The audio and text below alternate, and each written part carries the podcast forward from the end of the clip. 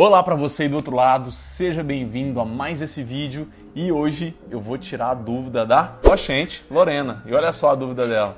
Eu descobri que existem dietas específicas para cada tipo sanguíneo.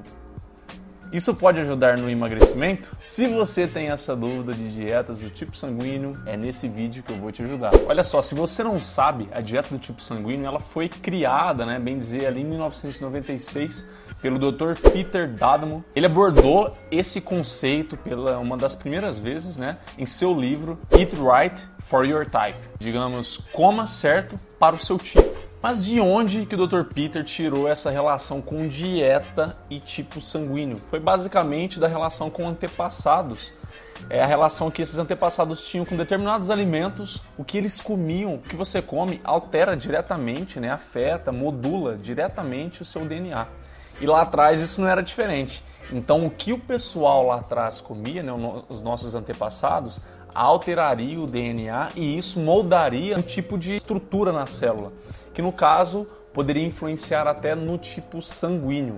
Então, populações que tinham aquele determinado tipo sanguíneo teriam um determinado tipo de dieta. Mas não vem só disso também não. É hoje, através de alguns estudos mais recentes, você sabe que pessoas do tipo O, por exemplo, ela teriam uma propensão maior em relação às outras pessoas a desenvolver doenças do trato gastrointestinal e seria mais protegida, ou seja, teria muito menos chance de desenvolver doenças relacionadas ao sistema cardiovascular. E juntando tudo isso aí, nessa né, teoria em relação a tipo sanguíneo, como a dieta poderia modular, começou a observar também que determinados alimentos e substâncias que estão contidas nesses alimentos modulariam, né, afetariam a nossa saúde. Por exemplo, já conseguiu se detectar que determinados tipos de substâncias presentes em alguns alimentos, como as lectinas, né, estão presentes em algumas leguminosas, por exemplo, como feijão, soja, etc.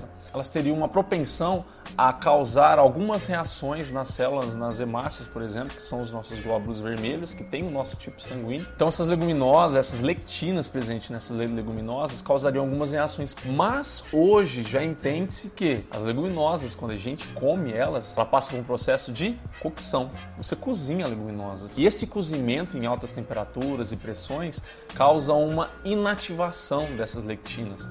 Então quando você vai comer, elas não estão mais presentes.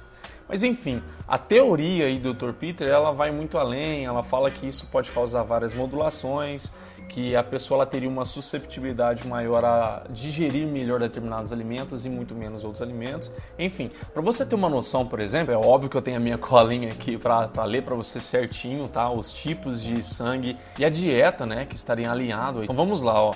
Sangue do tipo A, tá? Seria então chamado aqueles agrários, pessoas mais agricultoras. Então, o que, que seria mais indicado para um tipo A? Devem comer uma dieta rica em plantas predominantemente. É quase um vegetarianismo, veganismo. Tá? Completamente livre de carne vermelha. E as dietas do tipo B seriam conhecidos então os nômades, aquelas pessoas que migravam muito anteriormente, anos atrás, tá? Então essas pessoas elas podem comer plantas e a maioria das carnes, exceto frango e carne de porco, e também pode comer alguns laticínios, tá? produtos lácteos.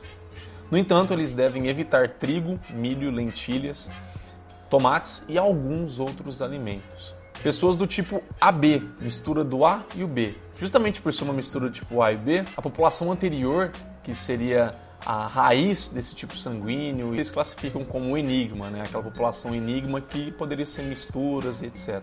Mas vamos lá, os alimentos para comer incluem frutos do mar, tofu, laticínios, feijão e grãos. Eles devem evitar milho, carne e frango, tá bom?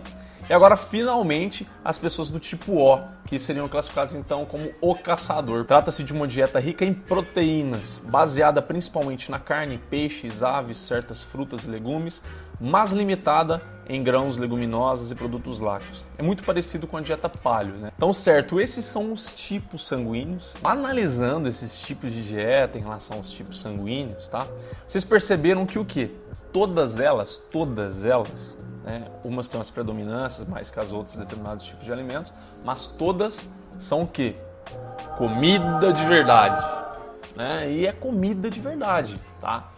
Hoje a nossa população, a nossa atualidade, ela está vastamente contaminada pela dieta ocidental, ou seja, pela dieta industrializada, que são esses produtos que você compra no supermercado, todo empacotados, com aditivos químicos, com a validade maior e etc. O que acontece? Eles têm muitas propriedades, muitas substâncias ali que podem causar alguns tipos de reações semelhantes a essa que a gente estava descrevendo aqui. Tem alguns estudos, por exemplo, recentes, que relacionam a maior chance de você passar para o seu filho algum tipo de doença autoimune para ele chegar a desenvolver. Por quê? Do seu hábito hoje, do que você está comendo hoje. E quando você faz qualquer tipo dessas dietas aqui, você sai dessa alimentação industrial e você vai para uma alimentação mais natural. Então, quando nós vamos analisar os estudos que foram a fundo mesmo para verificar esse tipo de dieta do tipo sanguíneo, a gente percebe que o quê? Na maioria delas teve efeitos positivos em relação à saúde. Mas por quê? Sempre quando os estudos foram desenhados, o, a pessoa que iria consumir determinado tipo de dieta, ela consumia estritamente aquilo, e a outra era sempre à vontade, então ela consumia alimentos industrializados. E é óbvio que vai dar uma diferença, que é comida natural e comida artificial. Agora, quando a gente pega estudos que foram realmente verificar tipo de dieta para ver se dá certo para determinado tipo de sangue, não tem resultado, pessoal.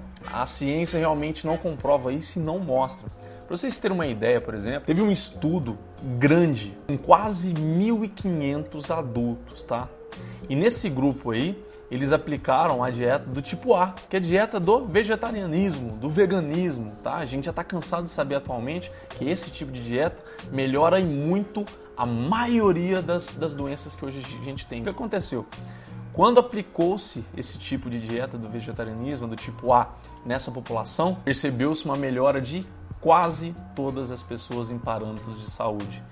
E olha só o fato importante: essa melhora não só aconteceu no tipo A, aconteceu no tipo B, AB e O. Tá? Se fosse realmente verídico isso, a alimentação do tipo A ela funcionaria só no tipo A. E nesse estudo percebeu-se uma melhora em todos os tipos sanguíneos. Outros estudos também foram a fundo de investigar isso, mas não tiveram resultados conclusivos. E até tem muitos estudos recentes, até anteriores também, que avaliaram alguns parâmetros de alimentação e a questão de saúde, a questão de alergia, por exemplo, câncer, verificaram e colocaram é, essa teoria da dieta do tipo sanguíneo totalmente à prova e refutaram ela, ou seja, falaram isso não dá certo. Mas por que ganhou tanta fama? Porque é comum você ver é, alguns autores virem falando, ó, esse tipo de dieta vai funcionar para determinado tipo de pessoa. E a pessoa, ah, é meu tipo, e vai lá e em termos psicológicos ela vai a fundo naquele tipo de dieta e pode até colher resultados positivos. Por quê? É alimento de verdade. Só que tem alguns detalhes muitíssimos importantes aqui, pessoal. Antes de você querer tentar esse tipo de dieta, eu aconselho ter muita cautela, tá? A dieta do tipo O, ela tem uma predominância muito grande ali de carnes, de proteínas e etc. As verduras estão bem baixas, né? Alguns tipos de óleos essenciais, gorduras boas estão bem baixas também. O que acontece? Você faz esse tipo de dieta, você corre sérios riscos de entrar em subnutrição ou até em desnutrição de alguns determinados tipos de nutrientes, como vitaminas e minerais, por exemplo, que você só encontra em vegetais e legumes.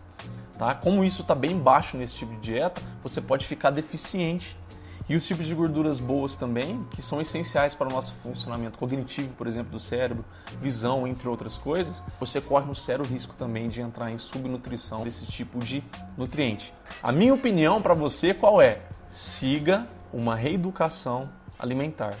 Porque você vai estar tá pegando o princípio de sair exatamente o tipo de dieta ocidental, cheio de conservantes, cheio de substâncias que podem afetar negativamente o seu organismo, o organismo da sua família, do seu filho, você vai para um tipo de alimentação mais natural. Espero ter solucionado a dúvida da gente, Lorena. E se você tinha essa dúvida também do outro lado, parecida com a dela, espero ter fielmente aqui, ter te ajudado, ter colaborado para o seu conhecimento, para a sua melhor nutrição no seu dia a dia.